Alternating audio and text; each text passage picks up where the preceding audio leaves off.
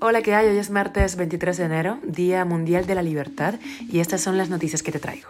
Esto es Cuba a Diario, el podcast de Diario de Cuba con las últimas noticias para los que se van conectando. Como cada lunes lanzamos nuevo episodio de los puntos a las IES y este se basa en la pregunta ¿le teme el gobierno cubano su propio paquetazo? Otro golpe para la Federación de Peloteros Cubanos en el Exilio, Ian Padrón ha renunciado como vocero. El régimen de Venezuela emite 14 órdenes de captura contra civiles y exmilitares.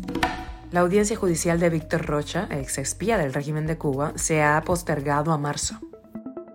Esto es Cuba a Diario, el podcast noticioso de Diario de Cuba. La crisis sistémica en Cuba y las recientes medidas económicas podrían estar generando fisuras en el gobierno.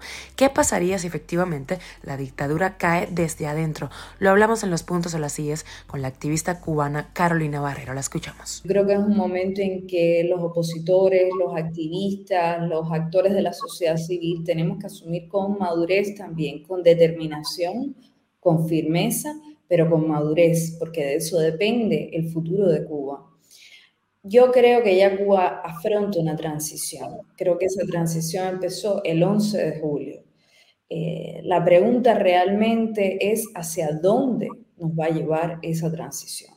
Si nos va a llevar a una forma en la que el régimen muta, es decir, se mantiene la misma élite en el poder y ellos cambian, ¿no? Una, una fórmula gatopardesca, cambiarlo todo para que todo siga igual.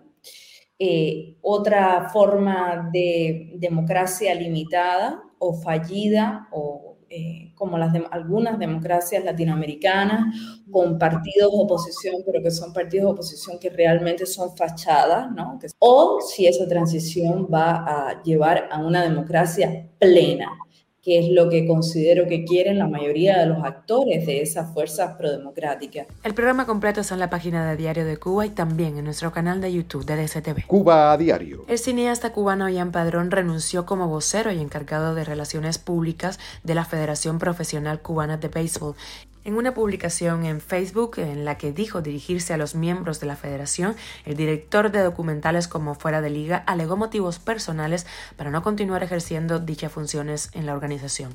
La renuncia de Padrón estuvo precedida, recordemos, por la salida del Dream Team del pelotero Junel Escobar, quien la dio a conocer este domingo en su cuenta de Instagram. Un día antes, el cantante Yotuel Romero hizo una publicación en Facebook sobre su decisión de desligar al Dream Team del nombre Patrick Vida. Tres golpes en poco más de 24 horas para este proyecto. ¿Casualidad?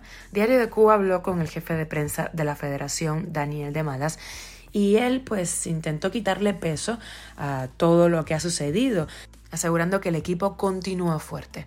Pasa por la página de más sobre esto. Y viajamos a Venezuela porque el fiscal general de ese país, Derek Saab, anunció este lunes que fueron emitidas 14 órdenes de eh, captura contra civiles y exmilitares por presunta participación en conspiraciones contra el gobierno de Nicolás Maduro.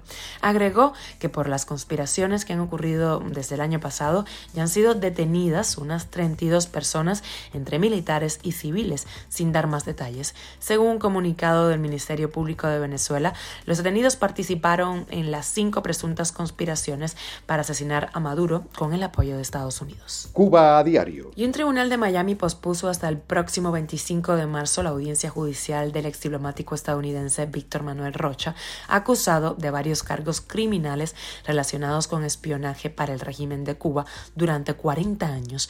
El ex diplomático tenía una audiencia el pasado 12 de enero, la segunda en el proceso desde que fue arrestado.